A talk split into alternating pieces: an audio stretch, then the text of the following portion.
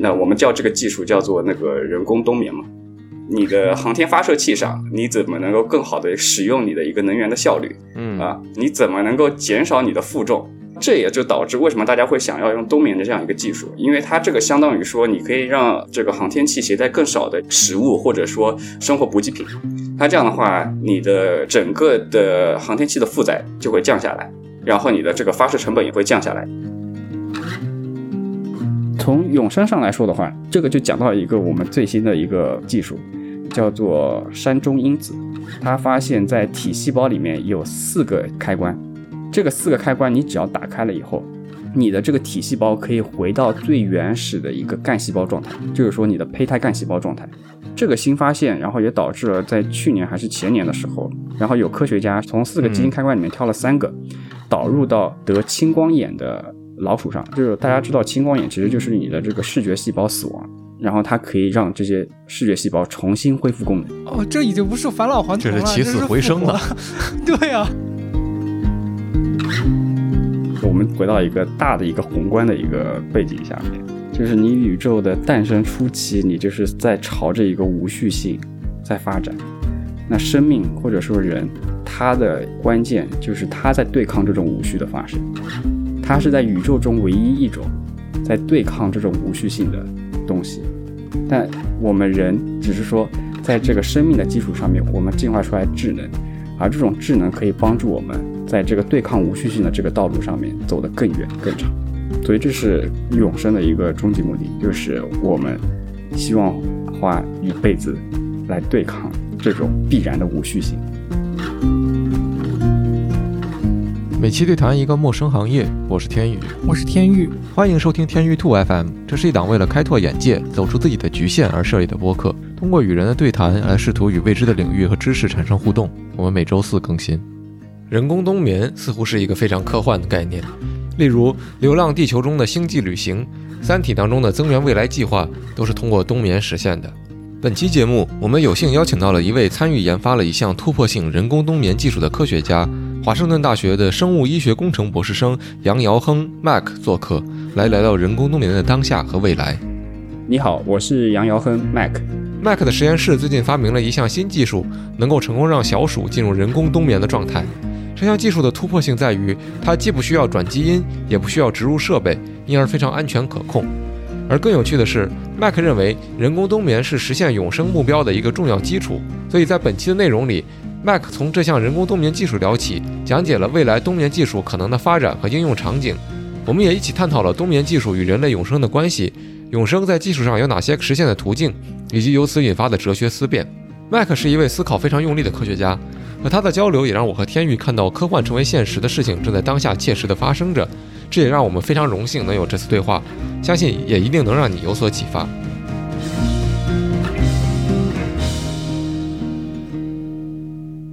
我主要是想到一个更前置一点的问题吧。刚才就我们在预设这个讨论的时候，会说，当我们想象人类冬眠的时候，基于那些科幻作品里面的讨论，都是人浸泡在某种液体里面。这个确实挺常见的。所以，就是为什么人一定要浸泡在某种液体里才能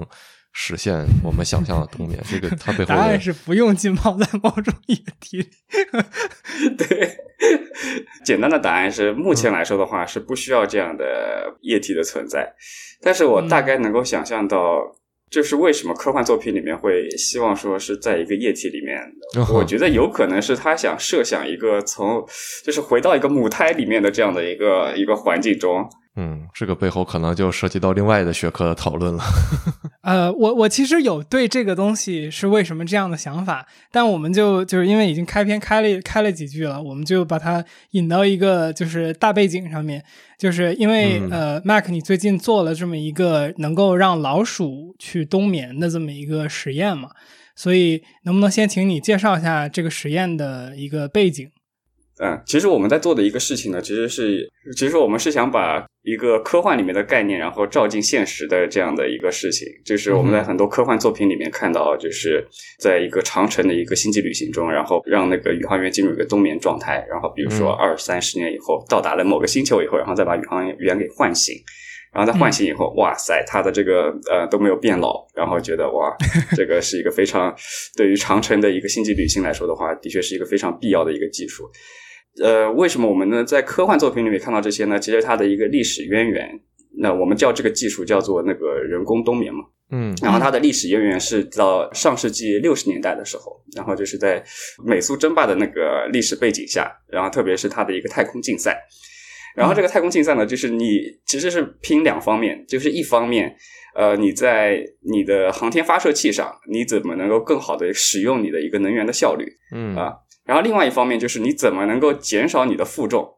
因为嗯你的负重越大，你就需要更多的一个助推燃料，你需要更多的助推燃料，你助推燃料本身又会增加它的负重，所以它很快就可以到达一个瓶颈。所以这两方面的技术都需要有一个突破。然后这也就导致为什么大家会想要用冬眠的这样一个技术，因为它这个相当于说你可以让这个航天器携带更少的一个食物或者说生活补给品。那这样的话，你的这个整个的航天器的负载就会降下来，然后你的这个发射成本也会也会降下来，然后你会更容易发射。对，然后你可以把剩下来空间来承载一些更重要的一些设备仪器什么的。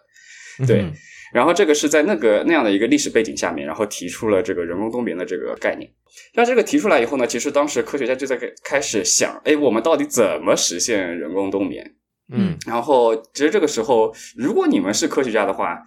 如果要实现一个人工的东西，你们首先会从哪儿出发呢？从自然的已有的东西里观察。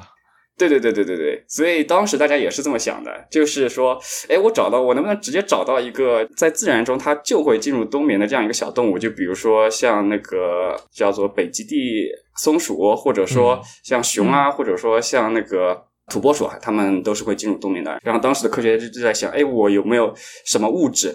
特别是当时的一个假设是说，血液里面有一种物质，就是可以呃冬眠，因为超级战士的血清，很超英的思路。就差不多，就差不多，就是当时科学家跟你也有一样一样的想法，就是有没有血液里面有没有一种这样的一个因子，然后可以就是去调控一个全身的一个机体代谢。因为我们知道冬眠是一个全身的活动嘛，那你全身的活动，你有什么东西可以达到一个全身呢？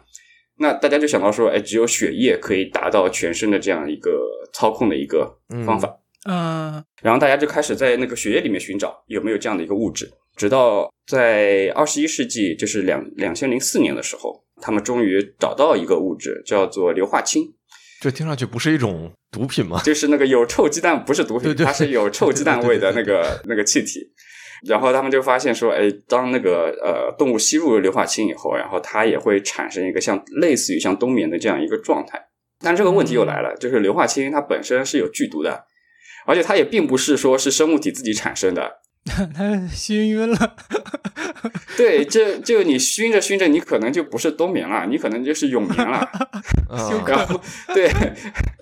是，然后大家又想到说，哎，硫化氢这个东西好像也不是说生物体自己产生的，然后大家就嗯开始反思，就是四十年前提出的那个假设到底是不是对的，到底是不是有这样一个开关可以打开冬眠这个状态，然后这个开关到底是不是存在于血液里面的？然后后面大家开始反思这个问题以后，然后开始慢慢的去找到另外一个方向，然后直到说二零二零年的时候，大家终于发现，哎，这个开关可能不是在血液里面，这个开开关其实可能是在大脑里面。然后说的具体一点的话，是发现大脑的我们知道下丘脑的一个视前区有这样一个开关。嗯那接下来的一个问题就是，我们怎么打开这个开关？因为我们平时大家能够想象到，这个开关应该是关着的，因为不然大家也不会说是每天生龙活虎的。然后，想要研究怎么冬眠。对对对，然后那个时候，其实，在二零二零年的时候，大家试图用转基因的方式去打开这个开关。我们也是受到那篇文章的启发，那我们提出的一个问题也是怎么用一种更安全的方式去打开这个开关，或者是去控制这个开关。嗯，然后带着这个想法的话，我们就想到有没有一种可以穿过大脑的一种物理的波，嗯然后去调控这个开关。那就比如说你开电视的时候，你是一个遥控器，然后它其实发射的是那个呃一个电磁波，然后它可以远程的去控制你的电视。那我们就在想，它这个开关有没有也是有一种远程的遥控器的方法，然后去打开这个开关。嗯嗯我们就想到，就是唯一能够穿过就是人的大脑，然后又可以实现一个非常好的一个空间聚焦的一种物理的波的形式，其实只有一种，叫做超声波啊。当然，你如果用放射的疗法的话，你也可以 穿透，但是大家不希望说你用射线去照你的大脑吧，这个好像有点。嗯排除了放射的方法以后的话，其实只有超声波可以实现这个目的。然后跟着这个研究思路的话，我们就是首次证实超声波的确是可以打开这个开关，就是它我们可以用超声波，然后调控在下丘脑区的神经元被超声波调控了以后，它就可以激活整个的一个冬眠的一个状态。嗯，那这个实验目前是在就是小老鼠身上做的，它的打开这个开关的原理是什么呢？对对对对对，呃，这个问题非常好。我们当时在观察到了这个现象，或者在开发好了这个技术以后，我们也提出了一个相同的一个疑问，就是：诶，为什么超声波可以打开这个开关？它为什么可以激活这个神经元？呃，我们选择了一个研究思路，就是这个研究思路呢，就是我们提取了这些被超声波激活的这些神经元，然后去看一下，诶，这个神经这些神经元对比于其他的一些没有被超声激活的神经元，它到底有哪些基因？是不一样的，或者说它有哪些蛋白质的表达是不一样的。然后经过这样的一系列筛选以后，我们找到了一个呃，在细胞上的一个呃蛋白，我们叫做 Trip M2，或者说是一个离子通道。嗯，然后再进行进一步的证实，我们发现，哎，这个离子通道其实它是一个 ultrasound sensor，或者说它是一个可以感受到超声波的一个离子通道。就是我们超声波一打进去，然后这个离子通道本来它都是一个关闭的状态。然后它在接收到超声波信号的时候，它就打开了。它这是一个感受器，然后这个感受器呢，就是可以被超声控制。然后它打开了以后，然后可以激活整个的一个神经元。然后这个也是我们新发现的这样的一个，嗯，我们叫做 ultrasound sensitive ion channel，或者说是超声敏感的一个离子通道。嗯，就是遥控板我们有了，但是发现脑子里面确实有一 有一个能接收红外的这么一个装置。对对对对，你就发现这个大自然就非常的神奇，就是它的出厂设置已经是预设了你的脑子里面有这样的一个开关，而且这个开关呢，还它已经有接收器了，只是说你现在是需要知道到底是哪种方式，然后可以让它能够接收到信号。那我们现在来说的话，我们知道就是可以用超声波的这种方式去打开这个开关，启动整个的一个冬眠的这样的一个过程。嗯，能不能先描述一下，就是你现在做的小鼠的这个实验？比如说像你说的，用这种超声的方式去干预了这个小鼠之后，它是一个什么样的反应？就是我们想象的冬眠就是睡觉吧？对，呃。就是其实冬眠的这个其实还是一样，就是我们要看一下它到底小鼠是不是进入冬眠，或者它是一个什么样的一个反应的话，我们可以借鉴就是在野外的那些土拨鼠，或者说那些熊那些冬眠的动物，它在进入冬眠的时候是一个什么样的一个反应，或者说我们怎么来定义这个冬眠？嗯，然后现在普遍我们定义冬眠的方式的话，是普遍认为它是一个降低新陈代谢率，或者说降低能量消耗，或者说减缓生命过程的这样的一个。状态，嗯嗯，对。然后我们的实验发现的话，也是比较契合这样的一个状态，就是我们发现整个的小鼠的新陈代谢率大概降低了有一半左右。然后它随着精神新陈代谢率的降低的话，它的体温也会降低，因为你要有一个低体温以后，才能保证一个低的新陈代谢率的情况下还能够生生存下去。嗯。然后我们观察到一个体温的降低，包括我们也看到它小鼠的一个呃心跳也降低。那心跳其实它是代表了一个你整个的一个生命活动中的一个很关键的一个部分，所以综合这些信息啊，那当然我们也看到这只小鼠它的一个行为的一个活动频率也降低，所以所有的这些参数的降低都表明，就是小鼠的一个整个的新陈代谢率和它的一个整个生命活动都被减缓了，然后这个的话是很符合野外的那些动物的一个冬眠状态。嗯嗯嗯。所以在刚才你说的，就是在这个前提下，就是这个小鼠实际上是还能动的，是吧？对，对，对，这个也是非常有意思的一点。小鼠是小鼠是能动的啊。那那那在野外的那些冬眠的动物也能动吗？嗯，是。目前观察下观察下来的话，就是首先我们大家认为的一个冬眠，就是比如说小松鼠，然后在进入冬天的时候，啪一下就睡在那边，然后到春天啪一下就醒来，对吧？但实际上它变，但实际上它它不是这样的一个连续的过程，它其实它冬眠其实中间会它是分成好几个阶段。因为我们不是松鼠嘛，然后如果你近距离的跟松鼠、小松鼠生活在一段时间以后，你会发现它整个冬眠其实是分成好几个阶段，它中间会有不同的时间它会醒来，嗯它可能每一个小的这个冬眠状态的话，会维维持几天时间，就是呃几天时间，然后它又会醒来，醒来可能一两天时间，然后再进入这样的一个小的一个冬眠状态，是这样的。嗯嗯，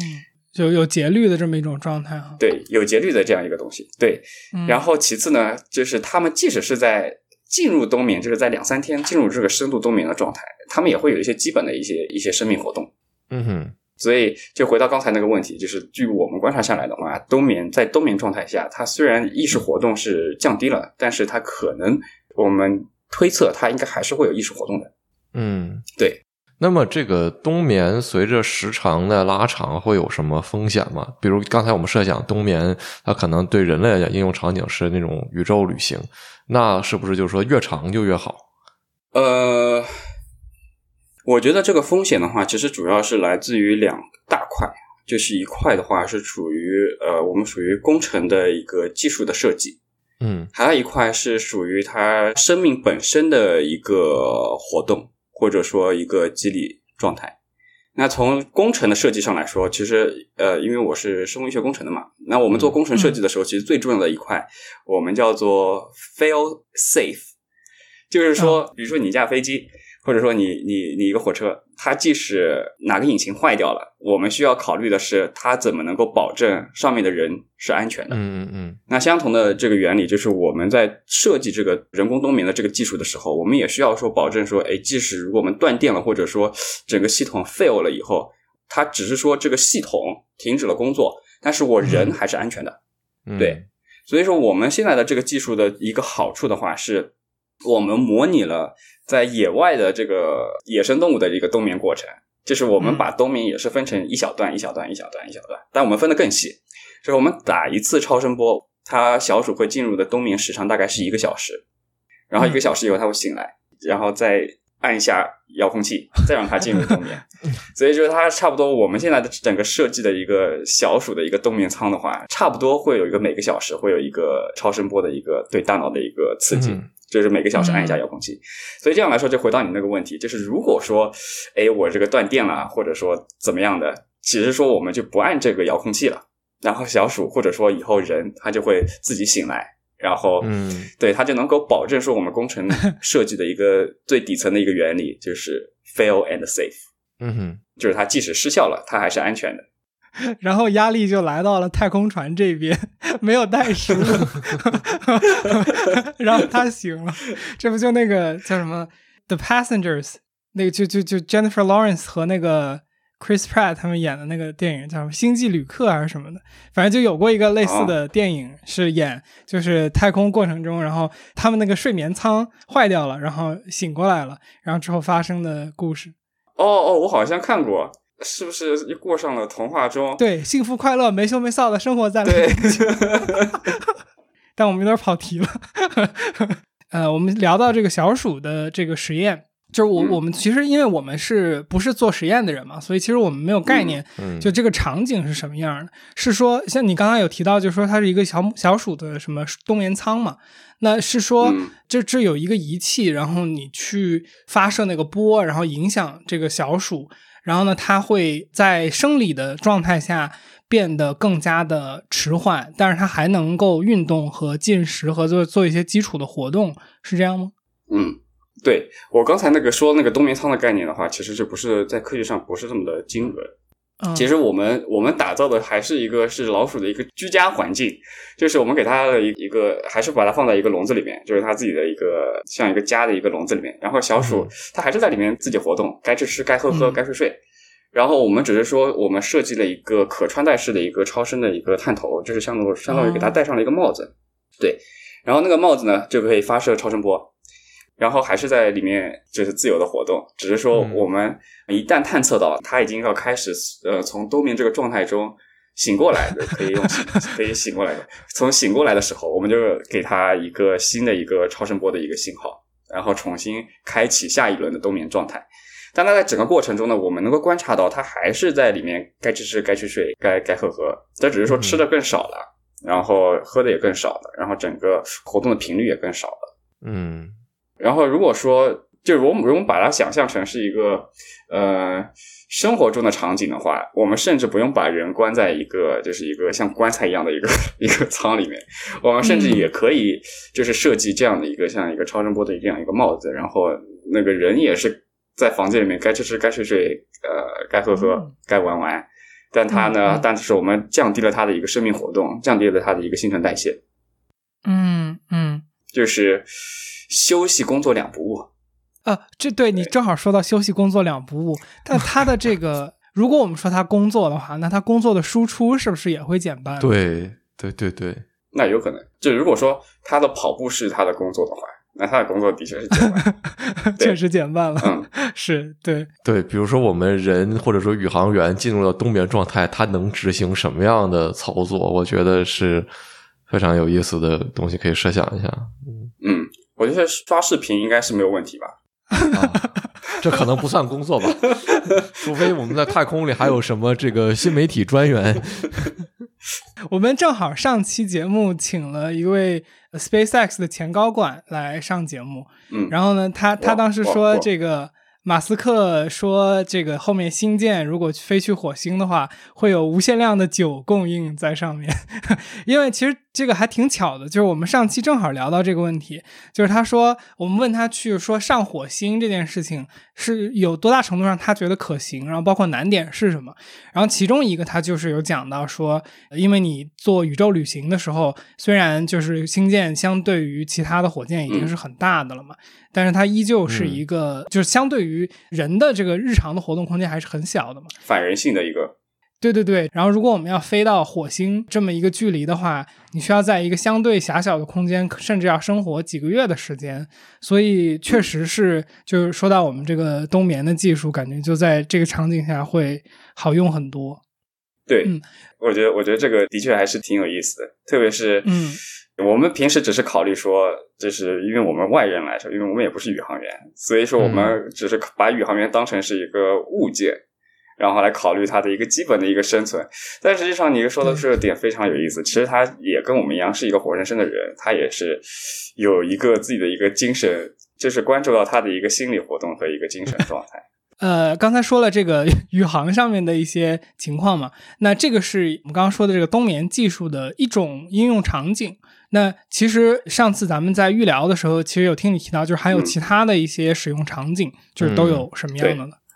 对，嗯，其实这个就是要说到我们到底是从底层的原理来怎么看冬眠这个事情。嗯，然后我对冬眠这个事情的看法的话，它还是一个买时间或者说是延长时间的一个方式。嗯，那我们谈到延长时间的话，其实我们能够想象到两种应用场景，特别是在医疗领域，续命。嗯嗯嗯嗯，对，就是续命。就是续命，你这个非常对，就是续命。然后续命的续命的话，它其实也分两种，一种是在非常紧急的情况下，就比如说，呃，你得了中风，或者是你得了心肌梗死，你马上就要死了，你可能就二十分钟时间就给你抢救时间。嗯，你二十分钟你送不到医院，你可能要么就是你醒来以后生活质量大大下降，要么就是你直接挂掉。那我们怎么能够就是延长这个二十分钟时间？嗯，然后来让这个病人得到一个更有效的一个救助。然后在这个时候，其实是人工冬眠技术可以帮助到的一个应用场景。就比如说，在未来，我们可以设想一个未来的一个场景，就是我们看到一个病人他中风了，或者说他心肌梗死了，那我们可有没有一些像除颤器一样的东西？然后比如说，我们把除颤器把它代替成是一个就是一个超声波的一个发射器，然后我们直接戴在那个病人脑袋上面，让他进入到一个低代谢的一个状态。来延缓他的一个疾病的发生，或者说延延长他的一个寿命，然后直到说把病人送到了那个医院里面，然后让他接受一个治疗，然后像这样的话，我们希望说通过这种方式可以大大的延长像心肌梗死或者说像中风这样病人的一个生存概率。然后这个其实，在临床上面已经有一些的一些临床测试，当然它不是用冬眠的这个技术，因为我们刚才讲到说冬眠的其中的一个非常重要的一个指标就是它体温的一个降低。那我们在临床临床中的话，已经有这样的一个临床测试，就是当我们看到一个病人他发生了中风或者心肌梗死的时候，我们去外界的去降低他的一个体温，比如说我们用一些呃冷冻的一个毯子，或者有些更极端的，他会把一些冷冻液注射到那个血液里面。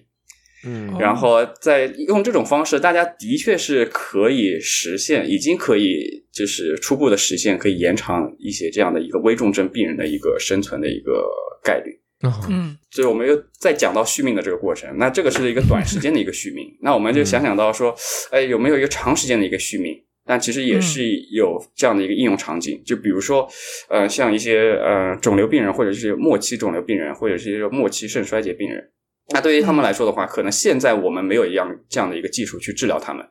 但是并不保证我们十年或者二十年以后我们开发不出来这样的技术。所以有没有可能说，我们也让这些人病人进入到一个冬眠状态，然后暂时帮他们保住这个性命，或者帮他们续命，然后在二十年或者是十年以后，然后再让他们苏醒过来，然后那个时候开发出了新的一个治疗技术，到了二十年或者是十年以后，嗯病人醒来以后，他就可以接受这种新的治疗治疗技术，然后就可以续得上了。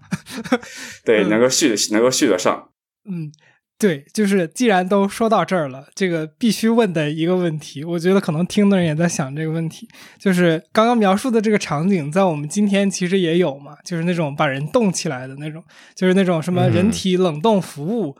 这种在你的角度来看，它是靠谱的一种行为吗？呃，目前来说的话，我只能，嗯，我只能说，就我的物理知识来说的话，这个目前来说是并不是很靠谱的。嗯、然后从底层的物理原理来说的话，为什么我判断它是不靠谱的呢？因为你能想象到，呃，就大家都知道，其实人体百分之六十到百分之七十都是水。嗯那我们还知道，就是水和其他的液体不一样的一点是，水到冰的这个过程，它的体积是变大的。嗯不像有些液体，它可能到固体的这个过程，它是体积变小的，对吧？大多数液体它体积都是变小的。那水这个特殊的这个物理特性，就导致说，当我们把一个细胞冻起来的时候，它其实它里面的水就会膨胀，你的细胞就会撑破。所以说，在你冻起来的那一刻，其实你身体里面大多数细胞其实都已经死掉了。嗯或者说它的细胞整个都已经破碎了。所以说，在你动起来的那一刻，其实你就已经已经宣判死亡了。嗯，对你即使之后有再高明的技术，能够呃能够让你让你苏醒，或者说，但它也你的细胞也没办法还原到它那个在动之前那个细胞破裂前的那个状态。你连一颗细胞都做不到，你身体里面有千千万万呃亿亿万万颗细胞，就更难做到。所以目前来说的话，这个技术还是并不是那么靠谱。嗯，对，嗯除非说在未来的时候，我们能够从底层的物理原理出发，然后让这个水在结冰的时候不至于它体积增大，或者说可以让先脱水，就像那个三体人一样，先脱水再动起来。但这个的话，就是未来我们可以想象到的一个，我觉得在近期的未来都不太会实现的一个黑科技。嗯嗯，对对对，既然我们都能用超声波去实现，那为什么非要绕那个路呢？感觉，嗯嗯嗯嗯，，对，我们也希望说超声波最后能够做到临床的一个应用应用上面，或者说真的在人身上有一个价值。嗯但这个它也有一个有它的一个问题，就是我们现在是依赖于至少在小鼠上面，我们是依赖于它本身身体有这样一个开关，有这样一个冬眠的开关，然后你可以哦打开它，然后来嗯呃激发这样冬眠的一个状态。那我们就想到说所以，我们人还是没有的。我们不知道这个问题，哦就是我们不知道，因为在进化在整个进化过程中，我们到底是丢失了这个开关，还是说这个开关长期处于一个关闭的状态？那这两个就是一个完全不同的一个概念。如果这个开关是在进化过程中丢失掉了，那就是很不幸，我们可能要去找其他的开关，或者说我们要去找其他的一个方式。但如果这个开关在进化过程中它其实是保留下来的，但只是说它长时间处于一个关闭的状态，那我们是有机会去重新打开它。嗯哼，然后这个也是我们现在正在探索的一个问题。呃，对对对对，那可能你已经回答这个问题了。就是我我我瞬间想问的就是，那难道不应该？我不知道是不是这个伦理审核过不了，还是怎么样？就是说，就是如果我们想解决最终的是人的问题，然后我们现在有一个在小鼠身上看到的开关，我感觉在搞明白小鼠之前，我们甚至是不是应该先弄清楚一下，就是说人是不是有这个开关，还是说这个事儿并不容易探究啊？对你这个问题非常好。其实我们两天前刚和我们、嗯呃华盛顿大学呃医学院的一个呃非常有名的神经科医生聊过这个话题。嗯我们大概就给他介绍了一下我们这个技术，然后他他想到的第一个问题是：你们想不想在我的病人上面去验证你们的技术？这是可以说的吗？对，对，呃，你可以可以剪掉，可以剪掉但是我们我们最后是拒绝了他，因为嗯，我们作为工程师来说的话，其实我们要嗯保证我们整个技术是可行的，并且是安全的，然后嗯才能够最后上到人身上。但是在人身上有一个应用，的确也是我们需要的，我们的一个终极目标。然后刚才 Jack 也说到说，在呃人身上做实验的一个伦理道德伦理问题，嗯，其实这个也是我们在和呃 FDA 在沟通的时候，我们需要经常 keep in mind 的，就是在脑子里面想的想的一个问题是，就是它的一个伦理。但那伦理最重要的，其实是我们可以说是它的一个成本效益。嗯就是付出和回报是吗？对对对，就是付出和回报，就是你任何一项技术都有它潜在的一个小小的风险，但是呢，它的回报到底大不大？它的回报到底值不值得你付出这样的风险，或者说 take 这样的 risk？嗯那如果说是一个正常的病人，不是正常的人，就是说一个健康的人，那他肯定是不希望说，哎，你凭什么拿我来做实验？我又本来就活活的好好的。嗯但是如果说是我们刚才讲到的，比如说是中风的病人，或者说是经心肌梗死的病人，你可能没有这项技术，他可能等不到二十分钟，他可能就不行啊。那你在嗯这样的病人身上的话，他可能会去想去踹一下这样新的技术，可以帮他延缓，帮他续命。嗯它会有更高的一个成本效益或者说收益。然后在这样的一个应用场景下的话，我们也更容易得到伦理的一个批准。就是当你把微创和死亡对立起来的时候，那肯定还是微创要好很多嘛。对对，嗯但是当你把微创和健康对立起来健，康健康生活、刷抖音的生活对应起来的话，是的，是的，那确实是。对，嗯我我有一个细节问题，就是刚才我们其实提到了两种冬眠，说实话，就就是即使是你的技术，我们也提到两种冬眠。一种冬眠是像刚刚讲的，就是我们现在在小鼠身上你做的这个实验能够看到的，就是我们用这个超声波去干预，然后它还能够有一定的活动，也就是说它整个的新陈代谢什么的似乎减缓了。然后刚刚我们说的那种，就是比如说给人续命的那种，当然就是尤其是说是后一种，就是那个比如说我现在有一个不治之症，然后我希嗯望比如说十年之后去得到救治，那这种是不是就、换句话说，就是这种就需要那种类似于全麻，就就是他需要这个人都睡睡。对不起，我就是说的时候突然想到这个比喻，就感觉他需要他需要整个睡过去，因为要不然他理论上是在痛苦中，某种意义上是不是？就是他还是在那有感知的嘛。然后他在一个绝症状态下续了十年的命，好像并不是一个嗯很舒服的情况。所以或者换句话说，就是我的问题就是说，现在我们能做到这种全麻式的就是冬眠了？或者说有方向吗？嗯嗯，呃，我很不幸的告诉你，就是目前据我的知识知识来说的话，在人身上是没有这样一个全麻的一个长时间冬眠的技术。嗯当然，在小鼠身上也会有一些，就比如说我刚才说的硫化氢的这个气体，它嗯在小鼠身上也是有一个验证，然后它大概吸一次以后也能持续几天的一个像一个冬眠的这样一个状态活动。啊哈但是就是 again，就是硫化氢它本身是有剧毒的，嗯，你可能吸着吸着你就你你整个就不行了。然后还有一项技术的话，它是类似于就是直接呃像输液一样，然后把一些物质输进你的那个身体里面。然后它的这个整个的底层原理的话，这个是说，哎，虽然我们找不到这个开关，但是呢，我们能够通过很多药物的组合来模拟你你冬眠的相关的所有的生命特征。比如说我冬眠我有体温降低，哎，那我专门找一个药来降低你的体温。然后比如说我冬眠的呃状态中有代谢率的降低，那我就直接找一个药再来靶向到那个代谢率，然后让你代谢率降低。然后等等等等，就是说它是呃联合一系列治标不治本的药，然后来让你达成一个看上去哎你好像进入了冬眠，但实际上大家都不知道的一个这样的一个状态。甚至他们的那个文章里面还指出说，因为这些药都是有副作用的嘛，而且是很强的副作用，就是有些有一个药它是会引起你的抑郁的，嗯然后。嗯然后他为了防止你这个抑郁，他还要专门再打一种药，可以防止你抗抗抑郁的药。然后就你后面就是鸡生蛋，蛋生鸡，就无穷无尽了。对对对对，所以现在整个也是为什么在最近几年大家开始反思以前的这个，就是在血液里面或者说在化学上面去寻找这个药物的这个途径到底是不是对的，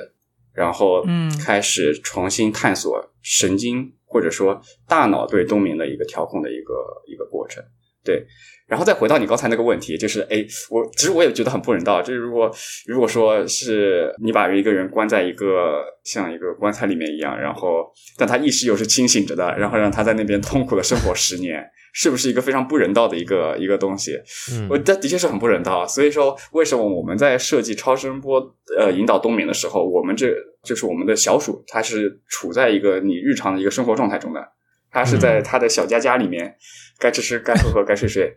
该刷视频该刷视频的。对嗯嗯，对啊，但只是说这样的冬眠状态并不是一个非常深层的一个冬眠状态，所以说嗯我们说到说它续命或者说它嗯买时间，但它并不是说完全让整个生命过程停止下来，那只是说是嗯延缓了整个生命过程。对，嗯对，嗯那我特别好奇，就是麦克你怎么看？比如说我们延缓这个过程，让一个人冬眠十年甚至更长的时间，他在这个当中是怎么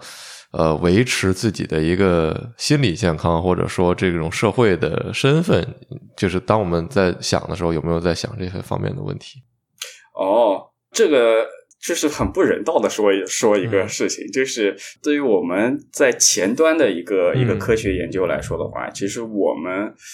想到的后端的伦理和它如何符合法律法规啊这些东西，其实都是比较后期需要考虑的东西。因为对于我们的这个科学家的这个角色来说的话，我们只要提出一些原创性的一些技术方法，或者说呃提出一些新的发现，那这就是我们这部分的一个职责所在。那接下来他的另外一部分职责可能就是交给医生，然后医生验证好了以后，再另外一部分职责交给一些商业化的一些公司，然后这些公司，然后最后。然后你说到的这些法律法规或者心理健康的，其实更多的是在非常后期，比如说是政府人员，或者说以后可能一些社工，因为你可能你冬眠的时候，不知道有个社工在旁边陪你聊天，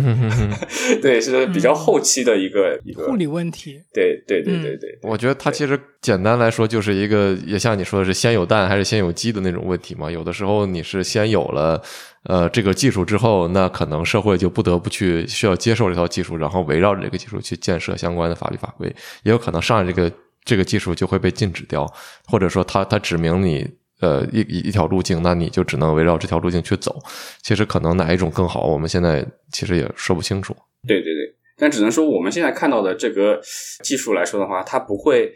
造成非常大的一个损害，或者说嗯不管是对个人还是对整个人类社会。比如说，像你刚才说的，我觉得你刚才想说的应该是一个伦理先行还是技术先行的这样一个一个、嗯，一个思路。一定程度上是的，对，对对对对，但比如说像那个之前那个贺建奎做的基因编辑婴儿的那个的，对对对嗯那那个就是必须得伦理先行，因为为什么呢？因为它一旦嗯开启了这个钥匙以后，你是整个人类的基因库会被污染，呃，就它嗯不可逆呗。它是不可逆的。对，所以在对于这样有可能会有非我们已经能够看到它有潜在的非常巨大的一个影响的这种技术的时候，肯定是一开始就需要用伦理把技术束缚住。但是对于一些我们并没有看到一个明显的一个可能会带来损对，不管是对个体还是对社会带来损伤的这样一个技术的话，我们会持一个更开放的一个态度，让技术先行，然后再去后续的伦理才会跟上。嗯，对对对，明白。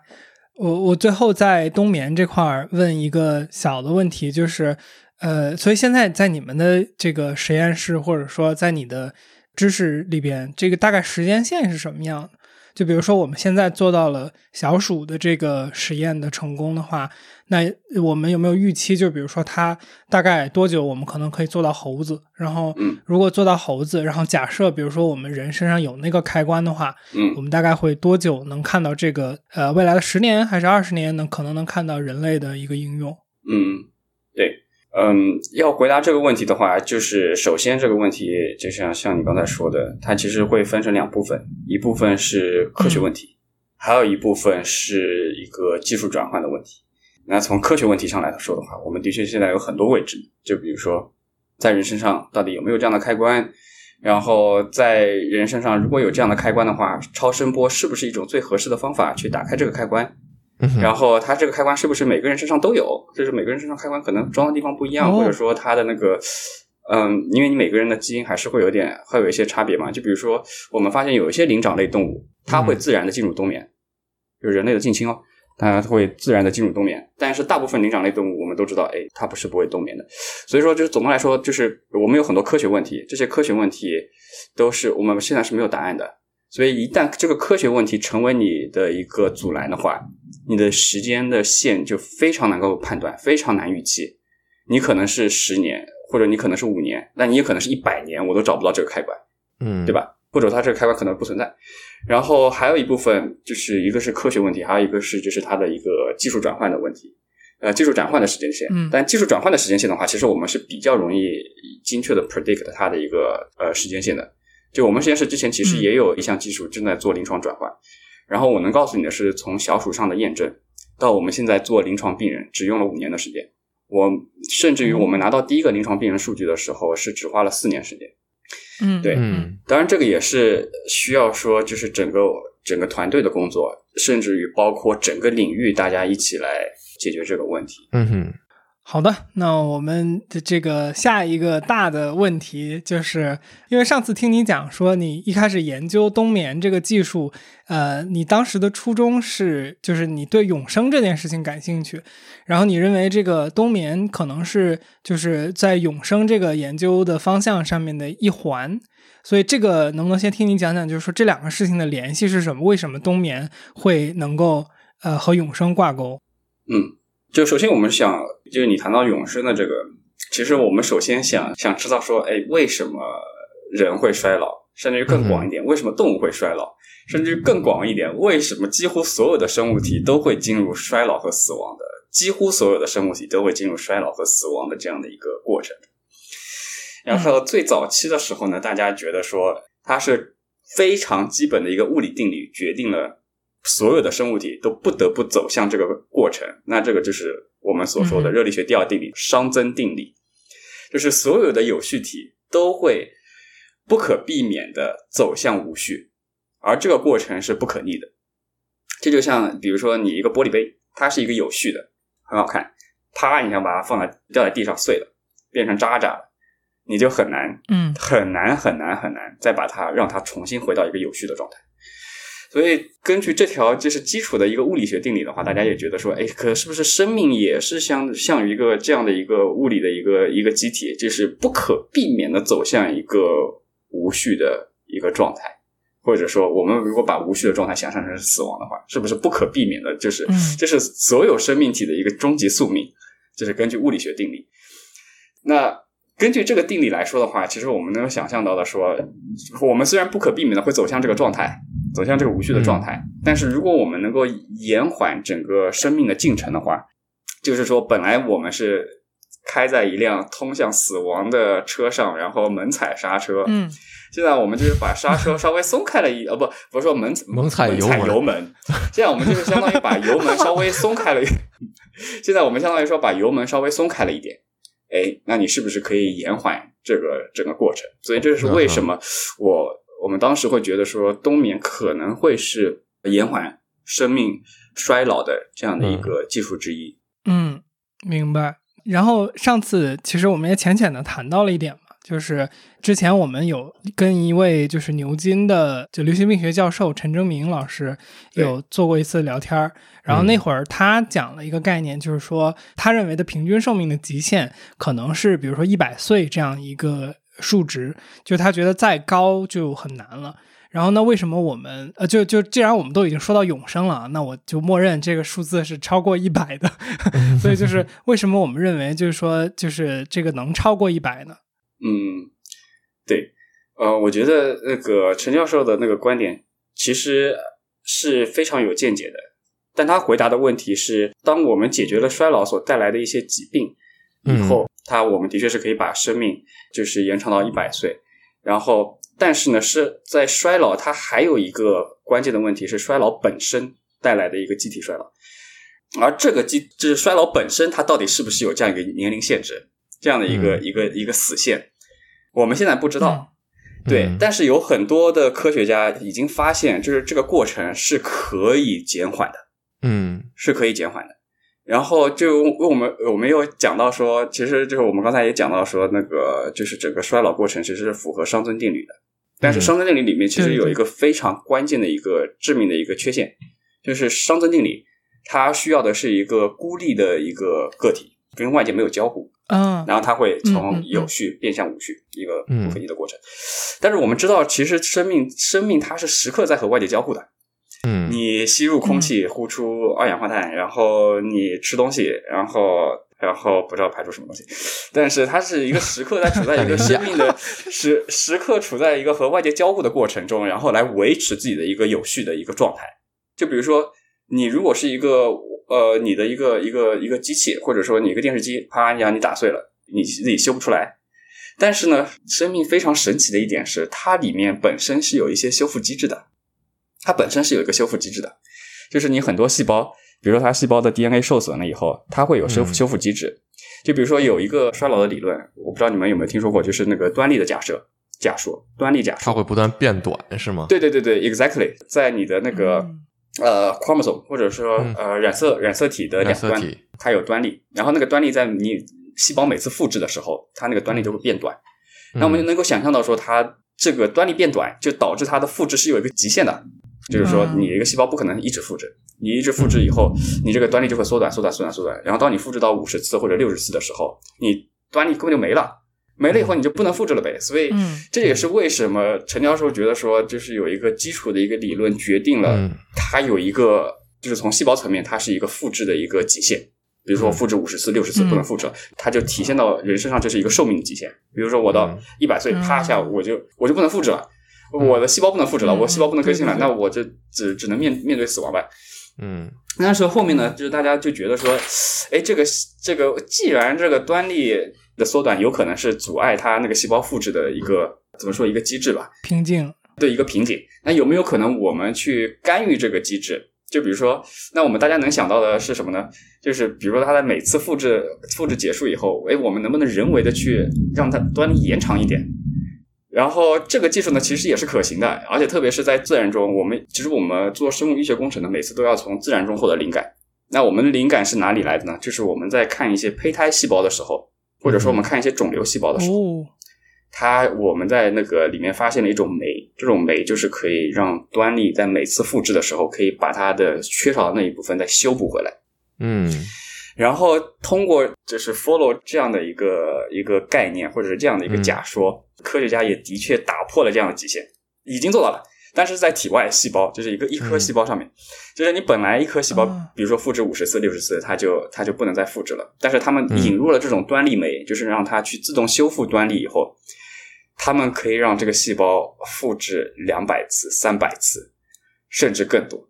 嗯嗯，，对，有点吓人。对，有点吓人，有点吓人，有点吓人。然后就回到陈教授的这个问题，就是是不是死亡或者说衰老是有一个有一个寿命的极限的？那从现在的来看的话，它本质上面这个极限有，但是它可能是可以被打破的。嗯但这个只是简短的说一下，其实背后还有很多其他的一些一些理论。对，所以这个嗯嗯嗯，嗯 你讲这段话的时候，你那是一直打雷吗？哎，好像是我可能也太有氛围了我我我是不是说了一些不该说的一些天机？泄可能露了天机，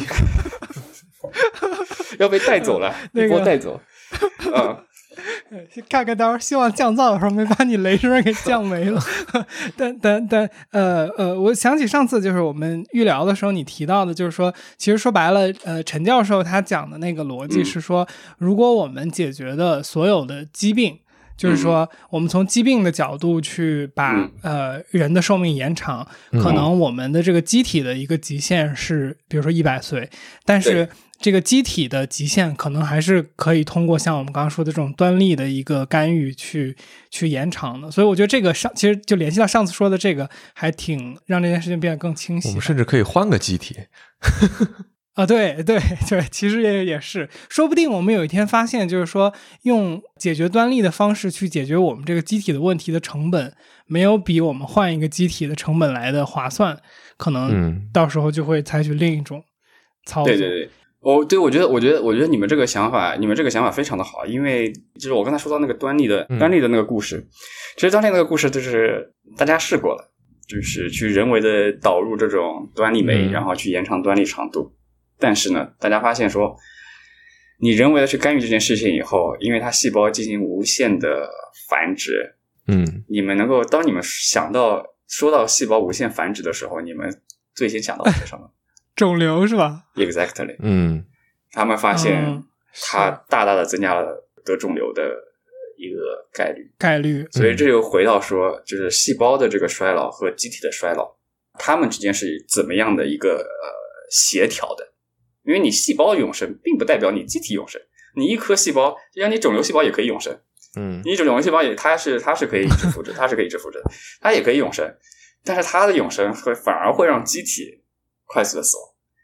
所以这就回到你你你说的那个那个问题，就是说，哎，就是就是通过这种让细胞来无限续命的这种方式，是不是可以达到永生？有可能这条路是走不通的。嗯所以这就回到你刚才说的那个那个问题，就是说，哎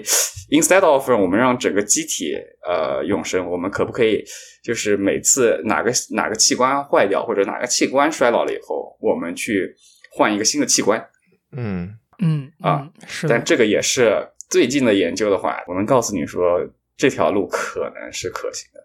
特别是嗯我不知道你们有没有看到去年的一篇去年的一篇报道，就是人类首次实现了在人身上用猪心脏的移植。嗯。哦，我好像看到过，然后这个是为什么以前没办法移植猪的心脏，而现在我们可以移植猪的心脏了呢？就是因为我们解决了一个最关键的一个，我们呃在最近几年就是呃在生物工程领域提出了一个非常关键的技术，叫做基因编辑或者说基因剪刀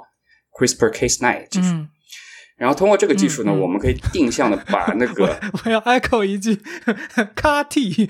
因为我们之前也聊过这个，但是但是但但我就不在这儿卖弄了，还是你讲，我就当我没听说过。对对对对，呃，但这个 CAR-T 只是说是应用了这个新的这个生物技术，其实是呃 CRISPR-Cas9，、就是基因剪刀技术。所以它这个基因剪刀技术呢，它可以嗯定向的修改某一段基因。嗯那嗯有了这样的一个非常 powerful，就是这么强大的功能的这样的一个技术以后，那我们就想象到说，我们怎么把一颗猪的心脏，把它变得更像人的心脏。嗯哦，就是没有那个排异反应。对，exactly，就是我们嗯首先要看到，我们首先会找到说它引起排异反应的最关键的几个基因，嗯，然后我们去把这几个基因把它剪掉，或者说把它替换成人的基因。那这样的话，它的猪的，就是即使它是一颗猪的心脏，但是你把它移植到一个人身上，我们人并不会认为它是一颗猪的心脏，还是会把它当成一个人的心脏在使用。嗯然后甚至于在未来，我们能够想象到，它可以呃，随着这个基因剪刀或者基因编辑技术的发展，我们甚至可以个人化的定制器官，就是嗯把一颗心脏变得更像你自己的心脏，然后去替换到你原有的、原有的一个器官。所以这条路的话，是嗯。有些科学家或者是有些研究人员正在走这条路，他们觉得这个可能是实现延长寿命的一个方法之一。嗯哼。我想回应一个东西，然后我们进下一个大的 section，就是、嗯。呃，其实这个这观点应该也不是我刚就是提出来的啊，就是虽然我之前也呃就是听别人提到过，然后我就刚才在我们聊那个就是呃一个生命体，然后它、嗯呃走向衰老死亡的这个过程中，会不断的发生熵增这件事情，然后呃，我就想起来之前好像也是看到过的，就是生命体是我们是喜欢有序的，就我当时看到的那个说法。然后，但是你在喜欢有序的过程中，就是你在创造这个有序的过程中，实际上你是在消费一些其他的有序的东西，然后你会嗯。把、呃整个世界的总量变得就是熵增嘛，就是无序性会更高。热寂，对对对，然后，嗯。所以我刚才在想，就是说我们在不管是就是延长自己的生命也好，还是嗯。治疗自己的这个疾病也好，还是怎么样，其实说白了，其实如果我们从刚刚你说的这个呃物理学的角度来看的话，这个这个部分可能是我想到的，啊，但我不确定是不是也有人提过，就是我们实际上是在用别人的熵增来去想办法减缓自己的熵增，对吧？就是我们是在我们把世界变得无序了，然后自己变得熵增的速度变缓慢了，这么一个过程。就就有点像你说的，就是类似于第一世界的这个生产消费，这个消耗了第三世界的资源。啊，对对对对对延伸到这儿就有点黑暗了。我觉得你这个从哲学上面来理解这个问题还还挺有意思的。呃，就是我们讲到说一个孤立个体的一个熵增嘛，那我那你就想到说，他为了阻止这样的熵增，他势必然要在外界摄取一些负熵的一些东西，对吧？嗯。然后实际上我们平时都在做这件事情，你吃东西就是在摄取负熵的东西，拉出来的是熵，对对对对对对，exactly exactly，拉出来的就是熵，因为你刚刚我们吃进去的，我们有你吃这么一个话进去的是头负熵，你吃进去的是负伤，你拉出来的就是伤。你你即使是没有这种永生的技术，你也是每天就是非常贪婪的在向外界索取负伤的东西。你吃进去的是好东西，你看你你输出的是啥玩意儿？我们很快就要进到这个人口控制的这个理论里面了。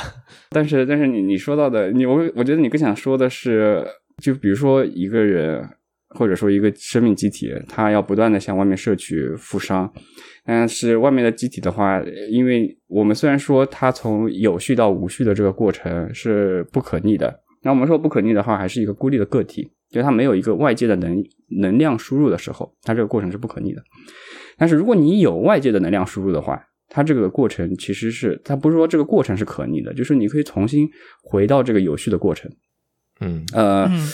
举一个简单的例子，就比如说你一块拼图，你把它给打碎了，你还是可以回到原来的这个拼好的这个状态，但是你需要你的脑力，需要你的手，然后去把它给输出能量，然后去重新拼回那个状态。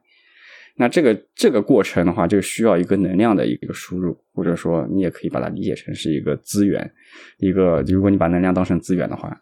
那如果要讲到说这个资源或者这个能量是不是无限的呢？那现在的技术来说的话，的确能量是是有限的。就比如说你嗯。石油烧完了，或者说你如果用太阳能的话，虽然太阳可以有还能活个几十亿年，但是嗯。说你、但是你每天摄取的太阳的能量是有限的。呃，嗯。所以总的来说的话，现在的技术来说的话，它整个摄取的能量还是有限的。这也就是讲到一个非常题外话，那这个是的确是有很多人在呃努力的开发核聚变的技术，嗯然后使得能量也变成一个几乎是可以无限摄取的一个资源。嗯，那到那个时候来说的话，它的分配可能会，因为如果你谈到现在，因为嗯它的能量和总的资源是有限的，所以说它的分配，它没办法说分配到每个人身上都有一个非常好的一个或者高于他生活嗯需求的这样一个、一个分配机制。但是当以后随着科技的突破，我们有无限的可以攫取的资源和能量以后，它的分配会不会更平均，或者说更公平呢？那这个也是我们觉得未来可期的一件事情。对对，所以说解决科技带来的伦理问题，并不一定需要从伦理或者法律的角度来出发，可能可以用另外一项技术嗯来解决。所以说，能解决生产的就是啊、能解决进步的，就是以进步的思维解决进步的问题。嗯，大力出奇迹。对对对对，啊把蛋糕做大。对我我刚才想问的就是嗯沿着这个最最终最后再说一两句的问题，就是说，那哪怕比如说我们说核聚变，或者说开发其嗯他的能源的方式，我们是不是从最大的这个宇宙的这个尺度上来讲，这个资源还是恒定的，还是在一个逐渐衰减的过程当中？对了，但这个并不是我们现在 有机会操心的事情。确确实，这就是你是火鸡还是农场主的问题了。哟对对对我最近也看了《三体》的电视剧。不，不好意思，跑题了，继续继续。嗯，是我们干脆就往后接着聊下去吧。我们刚才说了很多，就是围绕着冬眠还有后面永生的这个话题的一些讨论。就是那我们想接下来把这个话题再扩大一点，去聊一些就是说这个生物医学工程这个更大的学科层面上的。它的一些概念是什么？因为确实杨博士您是我们对谈的第一个这个这个领域相关的人。当然，其实我我大概听我们的讲述明白了，说为什么是邱博士来介绍您到我们的节目上。因为整个这个冬眠的过程，总结为五个字儿的话，就是经颅脑调控，对不对？对对对对对对对对对，是我们就是提供了遥控器。嗯，嗯，嗯是的，是的。那就是说，从生物医学工程这个这个大的学科的角度来讲，就是说，它有怎么样几个主要的研究方向？冬眠在其中放在哪个位置呢？就我们怎么理解这个大的系统？对对对，嗯，就是总的来说的话，其实我们对生物医学工程这个学科的定义，就是以工程的方法和技术来解决生物和医学上的问题。那根据这样的定义来说的话，就是从实际的角度来上，呃，我们可以看到的一些产品的话，主要就是分成诊断领域、治疗领域，呃，还有一个领，因为我们刚才说的是说是用工程的技术方法来解决生物和医疗上的问题，那还有一部分的话，是我们需要解决一些生物上的一些问题，回答一些生物上的科学问题。那包括我们可以研发一些显微镜啊，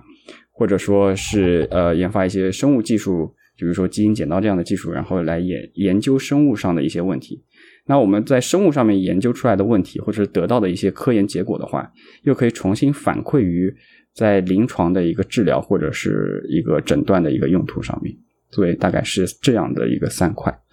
嗯。比如说，刚刚我们讲到的三块嘛，就是嗯呃，诊断、治疗，还有服务于同行的一些，比如说仪器的开发或者是这种创造。那比如说它每一个细分是什么？像上次你提到，类似于呃诊断技术的话，就会有核磁 CT 之类的。对对对对对对，如果是细分的话，就是比如说我们说到诊断，其实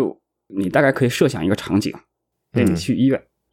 那医生能够用什么样的诊断方法呢？无非就是望闻问切。那所谓的望就是看，就是我们需要一些成像的方式。那以前我们这个技术比较落后，他可能只能看你的脸色或者看你的舌苔什么的。我们现在是可以看到你整个一个呃身体里面的一个构造了。那这个是我们在看上面的一个进步啊。嗯。然后除了望，那另外一块的话就是关于检测了。检测的话，就是主要是在就是你去医院里面，然后医生会给你验尿、验血，甚至有些时候会验你的，像你之前做那个 COVID 的核酸的那个检测。核酸。对对对，那也是你的一个生物生物样本的一个检测。所以主要来说的话，诊断就是包括成像和检测，然后在治疗上面的话，就会比较广了。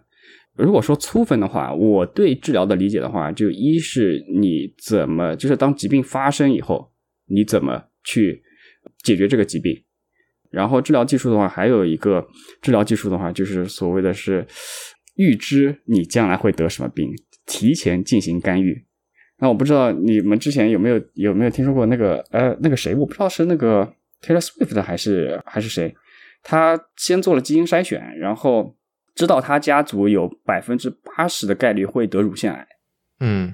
那他知道说他避免不了以后会得乳腺癌这件事情，难道他就提前把自己的乳房给割了，然后来预防这个会发生的这个疾病？那这个也是一种可能的一种治疗的手段，在疾病发生前就已经把你治好了。嗯，对，嗯嗯，对，明白。然后冬眠的话，我们对。在预想说，我们开发的这个冬眠技术，如果说之后要呃应用到临床中的话，应该也是主要是在治疗上。然后就像刚才说的，它主要会是成为一个辅助治疗的手段。应用场景可能是在中风病人，或者说在心肌梗死的病人，可以帮他们续命，帮他们延缓生命的过程，然后以得到一个更有效的一个救助。然后如果是在肿瘤病人上面的话，可能是需要一个更长时间的一个续命。嗯，然后我还有另外一个更细节一点的问题比较好奇，就是现在我们的这些设备上的或者技术上的开发，它是更多的是在一个什么层面上去完成？是比如说，嗯，那个杨博士，你现在应该还是在围绕着学校的实验室的团队去做开发，对吧？那对，但是同时还会有就是这些设备的开发公司、医疗器械开发公司他们在做的研发，这个。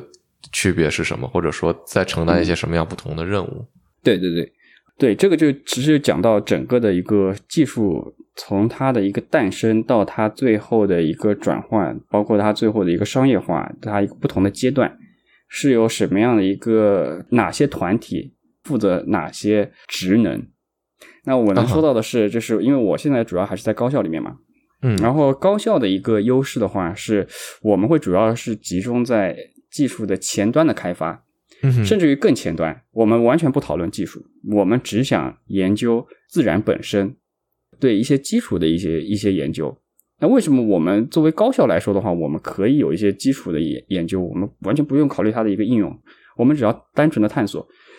那为什么高校可以做到这样呢？因为它不同于企业，对，所以它不同于企业，它不需要考虑到我开发出来这个技术以后我能不能回本，它不需要考虑到收益的这一块，它完全是一个政府资助的，就是我们拿了纳税人的钱，然后我们就是代表大家，然后来探索科学最前沿的东西，然后，然后我们也希望说，我们尽量少考虑它后面的一些应用的应用的东西，嗯。这样反而会作为前端的科研人员的话，反而会激发我们的一个创造性。然后再举那个就是核磁共振的那个例子，就是核磁共振的，它其实呃最早是就是美国物理学家费曼在一九四几年的时候发现了核磁共振的这个物理现象。嗯就是包括那个氢原子的自旋啊，然后这样的一个一个，就是最底层的一个物理原理。那他当时有没有考虑过说，哎，我一定要开发一个这样的机器，然后去对你整个身体做一个成像，然后来做一个疾病的诊断呢？我相信他是不会考虑这些的，因为这个 concept、就是这个核磁共振这个机器出来是到了二十年以后的事情了。对，嗯嗯但是如果没有费曼对这个基础的一个物理现象的发现的话，它这个核磁共振机器永远生生产不出来。所以这就回到我们的一个职能问题，就是对于学校里面的科研人员来说的话，我们会更关注一些基础的科学问题。我们当然也会考虑它的一个应用价值，但是会尽量的少去考虑这些应用价值，因为应用价值会一旦你考虑应用价值，它会落到非常非常很多的一些技术细节上，会局限你的想象力和你的一个探索的一个精神。然后在我们科研人员开发了一个技术，或者是发现了一个新的一个科学机理以后，就比如说我们发现这个技术是有临床转换价值的，那我们接下来一步就是交给医生，让医生去做一个独立的验证，因为他们是能够接触到病人，然后能够知道病人的一个感受。然后在这个过程中，我们需要考虑的问题就是，作为前端的科研人员，我们需要考虑的问题是创新性。那好，但是作作为医生，他需要考虑的问题的话，更多的是这项技术的可行性和安全性，特别是安全性。那当医生验证好这个技术以后，剩下的就是有公司会介入，然后来做一个商业化。那公司需要考虑的问题又和医生和科学人员不一样，他需要考虑的问题就是成本和收益的问题，嗯，对吧？对对对，那当公司呃推出了新的产品，然后他去推广到市场上面，那他更多的就是考虑到一个经济效益，然后考虑到怎么去说服政府的官员，然后把他把他的一些药或者把他的一些技术放进那个就是报销的那个名录里面，对吧？嗯那他这个嗯又回又到最后一步，怎么样让公众来广泛的接受这个技术，或者是去落实它？那这个就是更多的就是政府介入，然后来制定法律法规，然后制定报销名录等等。所以他在不同的阶段有不同的团队会介入，然后每个团队他需要解决的问题也不一样，嗯，所以这个是整个的一个流程。嗯嗯呃，我我绕回来说一下啊，就是就是我当时听到这个生物医学工程这个词儿的时候，其实我第一个想到的是，就是原来看那个《异形》那部电影，嗯然后《异形》那部电影里边，就当时我看了一个解说，然后就说《异形》这个世界观的架构和设定，实际上是说创造异形的那个文明，在那个世界观里边被叫成类似于造物主吧。然后这个造物主文明的发展方向，其实就是他们发展的是这个生物科技的这个发展方向。然后说我们人类文明实际上是发展的是等于是机械的文明嘛，就像我们看到的什么汽车呀，或者是什么火箭呀，或者是你戴的一个手表啊，这些其实都是嗯机械结构实现的东西嘛。所以就说我们人类实现的是一种机械的文明。所以我听到这个呃生物医学工程的时候，我的第一反应是这个，然后我就单纯把这个呃话题抛出来，看看能撞出什么东西吧。呃，其实我之前就是之前我们在谈到那个永生，或者说我们能想象到，就是当我们考虑一个终极问题，就是我觉得你你其实这个谈到的是一个终极问题，就是人类之后的方向，或者说它的一个嗯进化或者演化的方向，到底是从一个什么样的一个演化方向？因为嗯、你能想象到说，在人类的技术诞生之前，我们所有的演化都是按照用大自然的力量来塑造的。但是，终于在人类这个有智慧的物种诞生以后，哎，我们可以自己来干预这个演化进程了。那那个问题就压力就又来到了人类这一边。以后我们我们我们人类的演化到底是要往机器上面走，还是说我们完全就是 focus 在我们本身的这个生命机体本身，就是通过一些基因编辑的手段，让我们有一个更强大的一个机体？嗯，但是我的就包括第一点上来说的话，其实伊隆马斯克大佬最近好像提出了一个抛出了一个观点，说可能人类只是说是硅基生命的一个垫脚石，就我们的诞生就是为了最后创造出硅基生命，然后让硅基生命自我复制。因为你能想象到说，如果你创造出一个可以，你完全有能力创造出一个可以自我复制的一个机器人，就是你创造一个机器人，你给它写入一个指令，这个指令就是它可以造自己。就如果它的智能达到一定程度的话，它完全可以建一个小工厂，然后重新批量的造自己。那我们提到生命的本质的话，其实生命就是一个会复制自己的一个有机体。那机器如果它有这种自我复制的能力的话，它到底是不是生命呢？我们是不是对生命的定义要重新改写？所以这个就是呃一条路，就是我们人类只是说是未来硅基生命的一个垫脚石。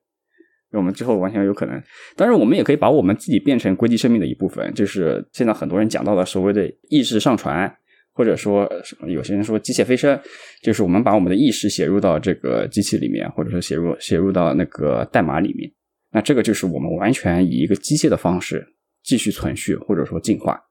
那就我们说到另外一部分，就是我们就是你说到的在异形里面，那他们是完全走生物的这个道路。嗯哼，我把所有的科技点都投入到基因改造上面，然后如何去改造出一个更优良的一个一个有机体，可以更聪明、跑得更快、更强壮，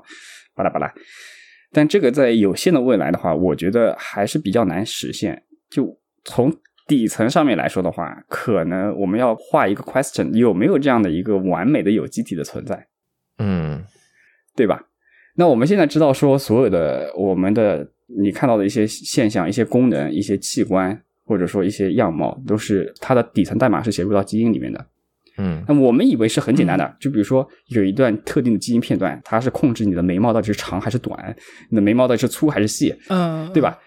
但实际上呢，它不是这个样子的，它有可能一段基因控制的是你各种是可以可以控制你五六个不同的身体器官，也有可能是你十几个基因或者二十个几个基因来一起控制你某一个的特定的一个身体器官。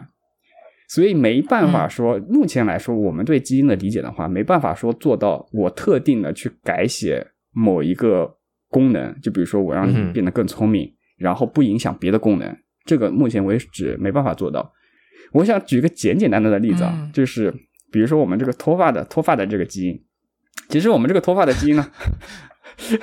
哦，原来脱发是一种基因嘛，而不是说很大程度上是的。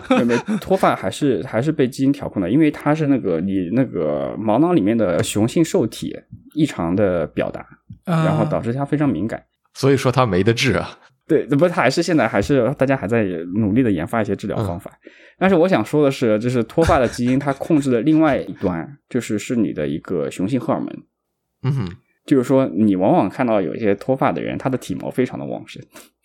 他的雄性荷尔蒙的分泌特特别的高。哦所以说，你要是去抑制掉脱发的这个基因的话，那你可能你会失去我们这普罗大众定义的这个男性的魅力。那有些人他就希望说我有男性的魅力，那我那我这是不是只能牺牲掉我的我的头发呢？所以说很多东西的话，你以为它就是你从表象上来看，你每个东西都是分开来的，你的头发是头发，你的这个性格是性格，对吧？都是分开来的。但实际上，当你回到一个底层的一个密码本上的时候，你会发现它们很多东西是交织在一起的。嗯哼，所以说，我们怎么解读这个密码本，怎么去定向的控制某一个特征，目前来说很难做到，还需要我们对整个自然的一个深入的一个理解。当然，这个也包括我们刚才说到，就是当我们要走这个，我们要一门心思的走机体进化的这个道路，或者是人为干预机体进化的这个道路的时候，我们需要面临的问题。当然还需要面临的问题就是，是我们如何用我们刚才讲到机械飞升，就是意识上传来实现永生。那我们如何通过就是改变我们的基因，或者说我们刚才说到的，就是通过干预我们机体本身，然后实现一个机体的永生，或者包括置换器官啊或者什么的。那这个就是也是两条并行的路。但是我想提出的一个观点是，就是这两条路应该是可以相互互补的。相互互补是什么意思呢？其实又谈到脑机接口，就是如果我们如何，嗯，把机械所独有的一些特征，就比如说它的力量非常大，比如说一些叉车啊、铲车啊什么的，力量非常大，或者说我们提到一些超级电脑，它的计算能力非常大，我们如何去利用更好的利用这些机械的优势或者特征来造福于我们人类的这个生命机体？那这个就要谈到说我们生命机体和机械的一个一个相互交互的一个技术。不管是脑机接口啊，还是大脑植入芯片啊什么的，那这个我觉得，我觉得这个方向才是应该应该探索的，就是我们如何去把这两个东西更好的结合在一起。有一个很 random 的问题，就是就比如说你的学科背景或者你的研究经历里边，你听过最科幻的一个。研究就是就是就不用不用特别离谱啊，就不是那种就是说有一个人疯了然后去研究 这个东西，而是就是说就是说他这个研究是有有其合理性的，然后但是他呃可能是我们现在主流的这个认知之之外的这么一种东西，有没有类似于这样的？嗯，呃，我呃，我想你的问题应该是说，就是现在有哪些在实验室层面我们。在比较前沿的一些科学技术，但是可能普罗大众还没有意识到的一些技术手段。对对对对对对对对，是的。其实，因为我个人来说的话，还是比较关注永生啊，还有就是就是大脑的一个运作和和控制嘛。然后这两个方面其实都有非常前沿的技术出现。嗯，从永生上来说的话，就是我们刚才讲到说。这个衰老这个过程是不可逆的，然后刚才也讲了一两个它衰老的一个机制，或者说它可能的它可能的机制，但实际上目前来说的话，大家更认可的一个机制是什么呢？一是你 DNA 的变异，就是因为你 DNA 一直在复制嘛，你复制的过程中它要解开来，解开来解开来的这个过程，它的 DNA 就会非常的不稳定，它可能会丢掉一些一些密码。然后以至于当你在合上的时候，你的这个密码本已经被改了，已经被篡改了，所以你每次复制你的信息都会丢失，丢失掉一部分信息。嗯，那这个过程的话是很难可逆的。然后它这个过程又会累加，就是你的错误是会累加的。嗯，复制好一次以后，你下次复制会把第一次的错误又要传话筒那种吗？对对对对对对对对，这个比喻非常的好。对，然后它的错误就会叠加，叠加以后，然后你自然而然的整个机体就会走向一个无序，或者说是出错概率更高。但是呢，他这个观点其实并不站得住脚，因为后来大家普遍认为，其实它并不是 DNA 本身，并不是密码本本身出错了，而是你密码本的翻译过程出错了。他们的一个专业学名叫做表观遗传学。就表观遗传学是什么意思呢？就是你身体里面的每一颗细胞，每一颗体细胞，就包括你头发的细胞，然后你眼睛的细胞，总的来说，它都是从你的最原始的一颗受精卵。开始分化出来的，那你这颗受精卵它所有的基因应该都是一样的呀？那你有没有想过一个问题？为什么它一样的基因，最后它分化出来以后，你的鼻子是鼻子，你的眼睛是眼睛，你的头发是头发，它们的功能都不一样了呢？嗯，对。那这个就讲到我们这个 DNA 翻译的这个过程，就是它有一个表观遗传学，或者说它有它在 DNA 的这个片段上面，它会有一些小的开关来控制这个 DNA 或者这个基因到底是打开还是关上。然后最近的研究发现，就是衰老的过这个过程呢，并不是 DNA 或者是这个密码本本身出错了，而是你这个开关失效了，有些开关放多了，或者有些开关被本来应该是打开的，但是后面被关上了。而这些开关其实是非常大量、非常大量，所以你很难说我从一个特定的，就是我去打开这个某一个开关，或者是怎么样。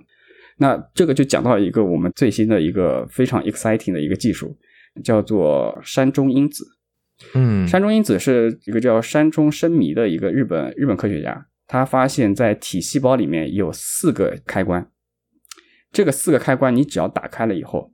你的这个体细胞可以回到最原始的一个干细胞状态，就是说你的胚胎干细胞状态，它又可以开始分化，它相当于说是一个重启键。返老还童。Exactly，差不多，哦差不多。你可以从细胞层面的话，它就是这样一个返老还童的过程。呃，就是我们在讲到它这个从有序变成无序的这个过程，当你这四个把开关打开，它就可以回溯到一个有序的过程当中。对，就是你一个花瓶啪一下打碎了，instead of 你去把每一颗碎片拼起来，有没有一种可能，就你重新买一个花瓶呗？你按一下让它回到最初的状态呗，嗯对吧？啊，所以它这个山中因子的这个四个四个基因调控开关发现，其实也是这样的一个思想，就是既然我没办法说把它一个一个失活的开关全部找到，那我为什么不让它回到一个出厂设置呢？然后这个新发现，然后也导致了在去年还是前年的时候，然后有科学家使用这四个基因开关，他挑了三种，从四个基因开关里面挑了三个，导入到得青光眼的老鼠上。就是大家知道，青光眼其实就是你的这个视觉细胞死亡，然后他从哦他把这三个基因导入到这个就是已经死亡的这个视觉细胞细胞上面，然后它可以让这些视觉细胞重新恢复功能。嗯，哦，这已经不是返老还童了，这是起死回生的这是复活。对啊，它在细胞层面的话，在细胞层面的话，当然也不算是起死回生，因为它并不是说让那些死掉的细胞重新回去，它是让那些还剩下的一些视觉细胞可以让它回到干细胞的状态，啊然后再进行一个分化和一个分裂，然后哦形成一个、呃新的一个视觉感官感官系统。那这些干细胞如何知道自己要分化的是视觉功能相关的组件呢？呃，我建议你加入我们的这个科研团队，我觉得你太适合做做科研了，呃，对，然后呃，对，所以所以这个其实也是呃我们缺乏对整个的一个生物发育过程的一个理解，因为其实，在整个发育过程中，就是你要想，它本来就只是一颗呃受精卵。它怎么知道？哎、我今天要跑到上面，因为上面是头嘛，然后把我变成一个眼睛的一个细胞，然后有一些你可能是脚的细胞，它怎么知道我要跑到下面，嗯嗯，到脚那边，然后嗯变成一个脚的一个肌肉细胞？所以它其实整个的一个发育过程非常的非常的神奇，就是每个细胞都知道它应该跑到哪一个位置，然后变成哪一个细胞。那你能够想象到说，它肯定里面是有一套程序的。那我们现在要做的就是我们怎么去找到这套程序，以及用一些生物的技术手段，然后去干预这套程序的运作。就从细胞层面上面，比如说手的细胞和脚的细胞，嗯，呃，有区别吗？比如说我们拿出两块人体的组织，然后一块是从手来的，一块是从脚来的，我们能判断出来哪个是手，哪个是脚吗？嗯呃，这个就是你问的这个问题的话，就是我们首先要给这个问题定一个范围，就是手上的就一对对对是手上的细胞，它也有很多，就比如说你有血管、有肌肉、嗯有骨头。那你如果我们把这个问题的范围缩小，就是说手上的骨头的细胞和你脚上的这个骨头的细胞，你能分辨出来吗？按目前的来说的话，可能很难分辨出来，因为它都是成骨细胞，就是它都是嗯骨头的细胞。啊，但只是说是说，比如说你眼睛的细胞和你舌头的细胞，那它们肯定是不一样，差距比较大。嗯对。但我能说的是，它们的基因层面可能是一样的，只是说，就回到刚才那个问题，他们的基因应该是完全一样的，或者说他们的密码本是完全一样的，但是说是他们的那个开关是不一样的，就是有些基因被打开了，有些在眼睛里面有些基因被打开了。然后在舌头里面，另外一些基因被打开了；在眼睛里面，有些基因被关上了；然后在舌头里面，另外一些基因被关上。其实有点像，如果你们写过代码的话，其实它有点像是那个注释符，就你整个代码大家都是一样的，但是有些在眼睛里面的一些细胞，它有一些被屏蔽掉了，它用注释符把它给屏蔽掉了。明白。对，所以我们现在就是要想找到说这个注释符到底是在哪儿，怎么去修改这些注释符。嗯，好，呃，我觉得我们时间差不多，可以问最后一个问题。大白，你有想问的吗？还是我们问那个？我我觉得我们就直接聊最大的担忧是什么吧。嗯因为我觉得我们刚才杨博士已经跟我们展望了很多，就是可以期待的科技了，然后或者新的可能的研究方向。那就是在这些大的研究里面，您觉得最有可能有问题的，或者说我们最值得担忧的东西是什么？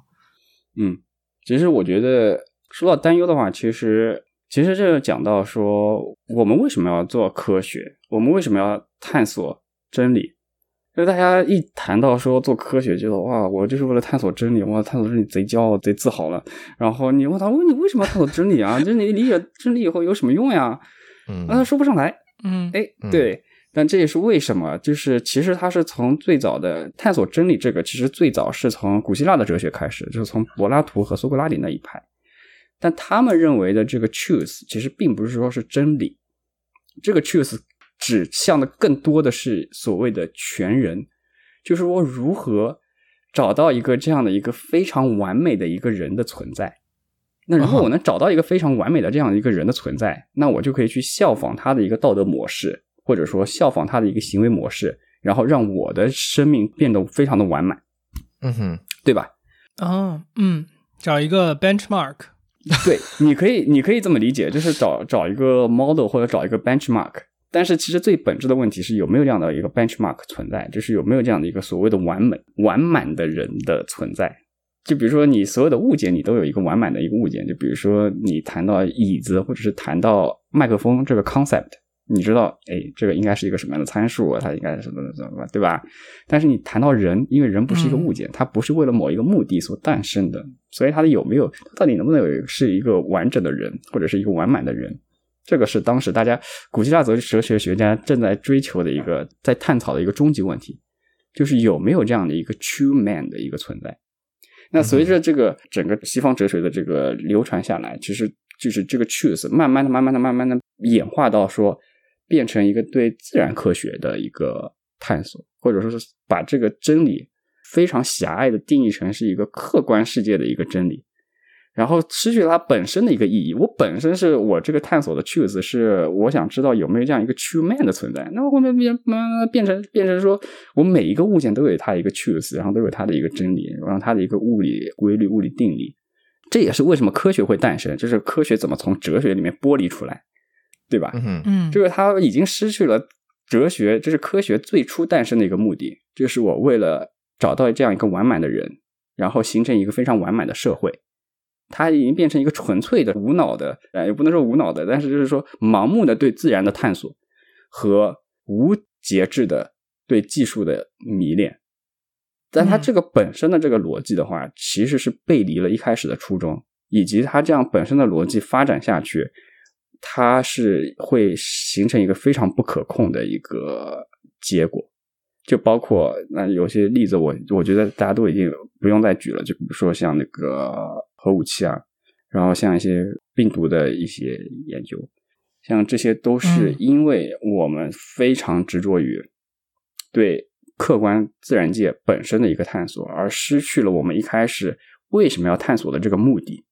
我们一开始的目的并不是完全是只是为了去理解真理，我们是为了让自己的人生达到一个完满的状态，让我们的社会达到一个完满的状态。所以说，我觉得现在，呃，整个科学它的一个潜在的一个担忧，我觉得是它科学发展的本身，因为它已经丢失了最源头的那个目的。它并不是说我是为了就是无脑的探索真理，无脑的探索规律。它最原始的目的是为了我是为了找到一个完满的人生，一个完满的人，一个完满的社会。就是这是我觉得是最底层的一个担忧。然后还有一个还有一个担忧的话，其实并不是说是对科学的一个本身，而是我们讲到的一个就是发展的问题，只能用发展来解决的一个逻辑。特别是比如说，嗯比如说最近的那个全球变暖，其实呃科学的发展，其实我怎么怎么形容这个过程呢？我觉得它是起到一个放大器的一个作用，或者一个加速器的作用。嗯它把本身自然的演化，就是我们刚才也讲到自然的演化过程，它要花上几万年甚至几亿年的时间。但我们现在有科学技术了以后，我们在几年或者几十年就可以解决。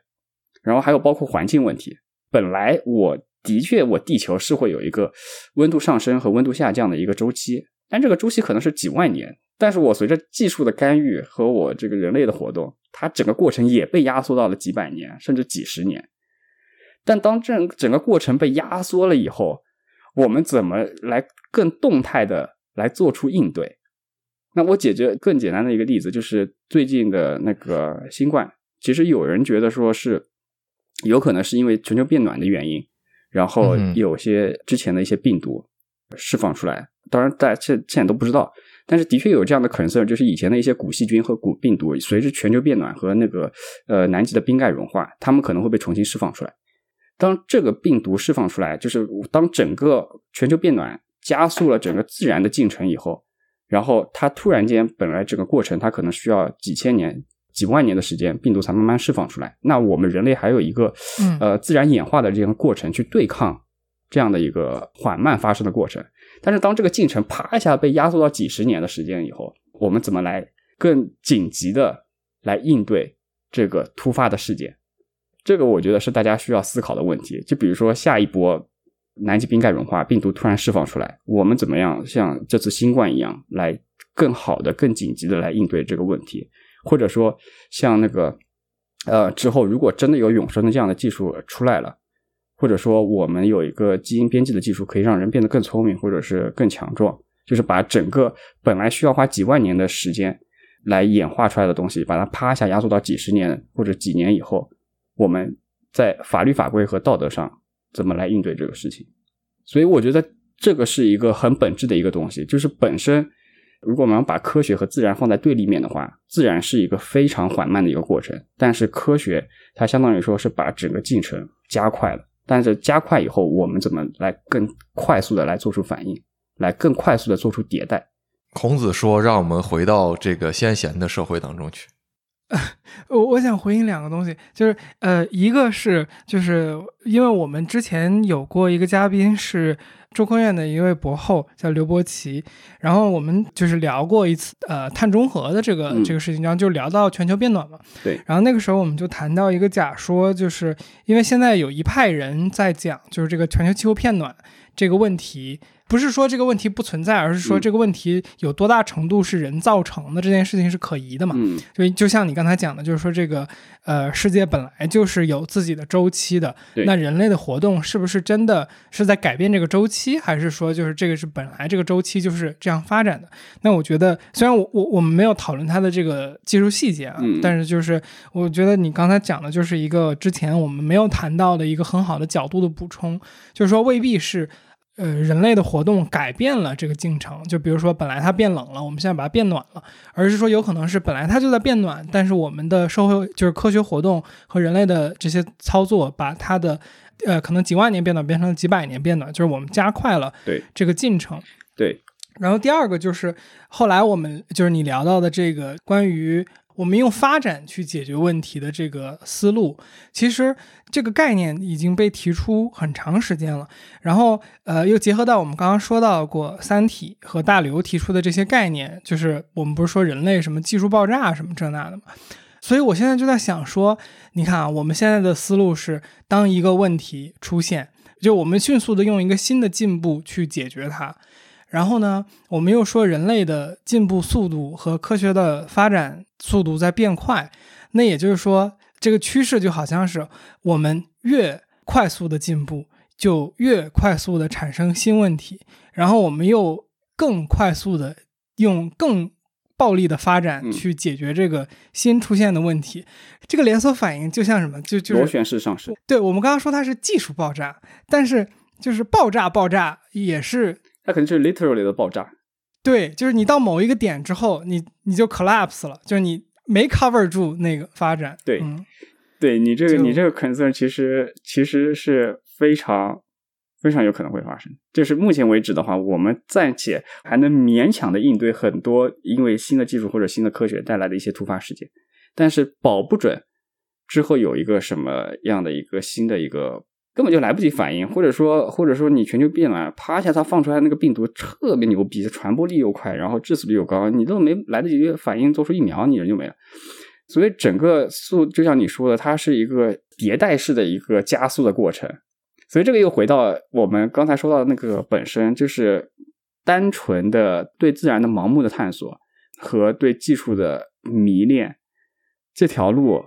是不是对的？它是不是有违了科学诞生的初衷，包括哲学诞生的初衷？就是它的初衷其实是为了我们找到那个完满的人和完满的社会。我还是要再说一遍，孔子说过，让我们回到先贤的社会当中去。但是现在已经已经是回已经不去了是已经是回不去了，而且只能说，就是每一套哲学它都是限制于当时的一个生产力、生产力发展和社会结构吧。当然这是题外话啦，因为就是我认为，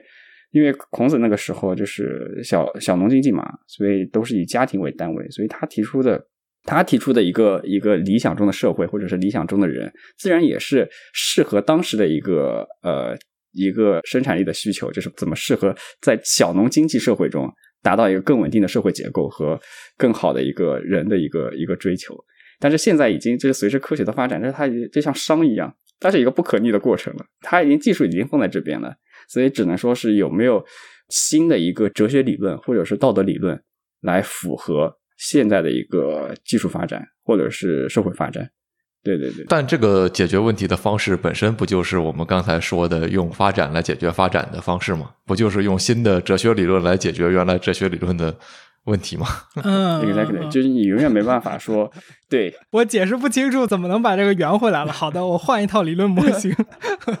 不，而且我刚才想说的另外一个事情就是，嗯其实当我们在用发展解决发展的时候，我我其实还很是很同意杨博士说的这个观点的，就是刚才我们在讲说这个东西的时候，有一个潜在的可能性，就是说你其实不是说发展解决了原来那个发展。所谓的进步带来的问题，而是可能就是我们的思潮让我们觉得说，原来的那个问题不是最重要的问题了。因为我们刚才在讨论的时候在说什么问题是最重要的问题，谁来决定什么问题是最重要的问题呢？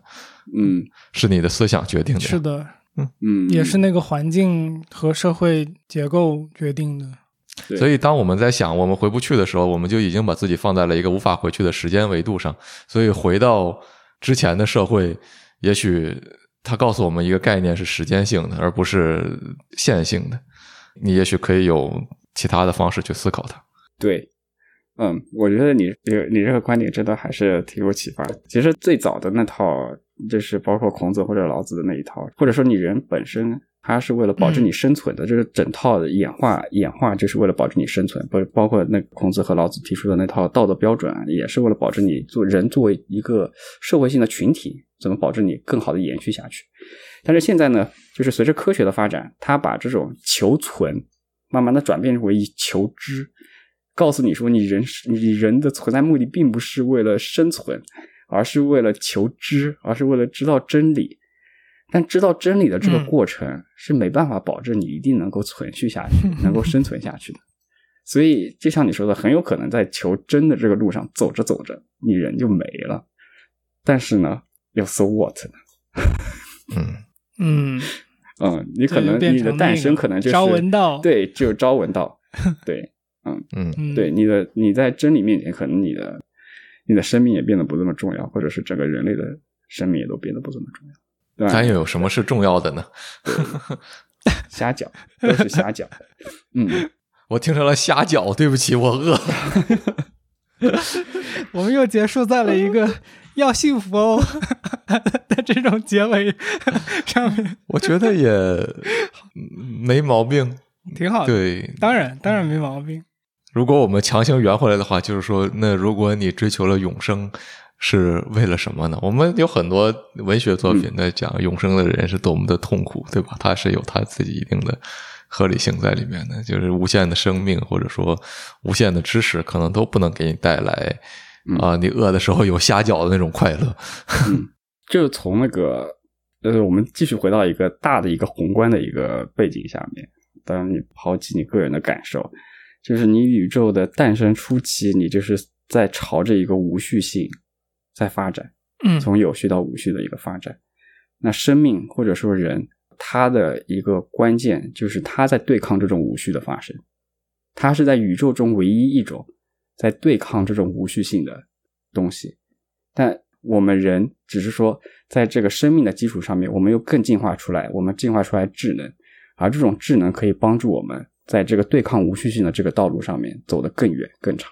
所以这是永生的一个终极目的，就是我们希望花一辈子来对抗这种必然的无序性。多说话吧，多写书吧，把你的存在转化成另外一个媒介，你就实现了另外一种永生。对对对，嗯，所以就是生命体是这个宇宙里边最叛逆的那一对批，最叛逆的就是他要反着那个他的一个发展的方向去走，就是或者说他对他是通过反着来去延续自己的存在的。嗯，但他永远都是嗯。在跟这个大自然的力量在对抗，或者说在跟整个物理规律对抗，在跟整个物理规律对你从个体的角度上是在逆行的，嗯。但是你从宏观的角度上来讲，你可能是就是加速器，就是你可能是无序发展过程中，你说对，啪一下搞出一个黑洞，大家都没了。对，就是我们刚刚说的，就是我们在创造无嗯序的这个过程中，给自己建立生命和有序嘛。所以，那从宇宙的层面上来讲，生命体的出现可能是加速它无序的进程的一种存在。也有可能，但是作为我个人来说的话，我希望我我能够活几千年，至少看一下以后的社会是什么样的，完全是抱着只是抱着好奇心而已，一个吃瓜群众的好奇心。对，嗯，你可以冬眠。这也是 对，等着我们的技术看一下能不能到临床上面。嗯，是的，是的，可以去未来看一看。我就当结尾吧。前一段时间看，就是研究咱们这一期聊的这个提纲的时候，哎我忘了这个是大刘提出的概念还是谁，就是说冬眠技术是一种在时间线上跳跃的这么一种技术嘛。对所以就是我我觉得这期节目，我说实话我没有什么太多想总结的了。我觉得这期节目的完整性已经非常非常高的了。然后就是超级超级享受和你聊天的过程，非常非常快乐，我也非常开心所以还是有机会，如果愿意的话，可以再来做客。我觉得我们能聊的东西还有很多。我也觉得百无禁忌。嗨，这里是后期的天宇。和科学家们的对话时常让我们意识到，这个世界真的有非常多的事情在媒体的聚光灯之外发生。我们刚刚一百分钟的对话里所谈到的这些研究进展与未来的可能性，绝大部分是我们从来没有听说过的。而当他们走进我们的视野的时候，却已经发展的比我们想象的更加超前了。一方面，这或许就是不断和未知领域对话并且发生碰撞的意义；另一方面，这种交流和碰撞也是个人发出声音的意义。在流量、热度，甚至科技发展本身之外，还有研发者和使用者存在。作为人本身，我们所面对的问题肯定不仅仅只有生命的长度，也还有它的质量和我们度过生命的方式。好了，如果你对冬眠技术、永生、生物医学工程等话题有其他想法或者补充的话呢，也欢迎在评论区评论和我们一起交流，说不定你的评论也会启发到其他的人。OK，最后做个预告，下周四我们会更新本期对谈的彩蛋。如果你还没有听够本期的讨论的话呢，请务必不要错过。本期的彩蛋和平时有些不同，它将会是几个非连续性片段的一个合集。因为本期的很多讨论都非常有意思，我们都很不舍得把它们拿掉。下期彩蛋将会包含 Mac 对于脑机接口的一些解读，我们对当今医疗基础设施的普及问题的讨论等。那如果你感兴趣这些话题的话呢，就关注一下我们吧。下周四我们会准时更新。那最后的最后，也特别感谢我们的朋友，广东省智能科学与技术研究院的邱志海博士，把 Mac 介绍给我们。也欢迎你加入天娱兔 FM 的听友群，和我们一起直接聊天儿。请在微信搜索好友 ID 天娱兔 FM，拼音的天宇，阿拉伯数字的二，再加上 FM。记得是添加微信好友，而不是公众号，然后备注一下来聊天儿，我们会尽快把你拉到群里。最后，如果你觉得我们的节目做得还不错，或是你从中获得了一些启发，请在你所收听的平台给我们的节目打分和评价，或是将我们的节目分享给你的朋友，这对我们做节目有非常非常大的帮助。非常谢谢你，让我们下周再见。好的是的谢谢杨博士。好，好，谢谢谢谢，行，那我们就一起说个拜拜。这期节目就到这儿，非常感谢你来参加。好，谢谢，拜拜。好了，拜拜。